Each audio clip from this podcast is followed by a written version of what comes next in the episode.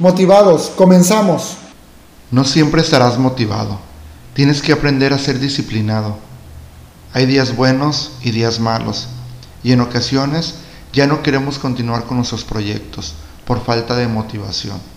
Porque vemos que en ese momento no hay resultados, pero debemos de entender que las cosas no siempre funcionan a la primera y no siempre estaremos motivados.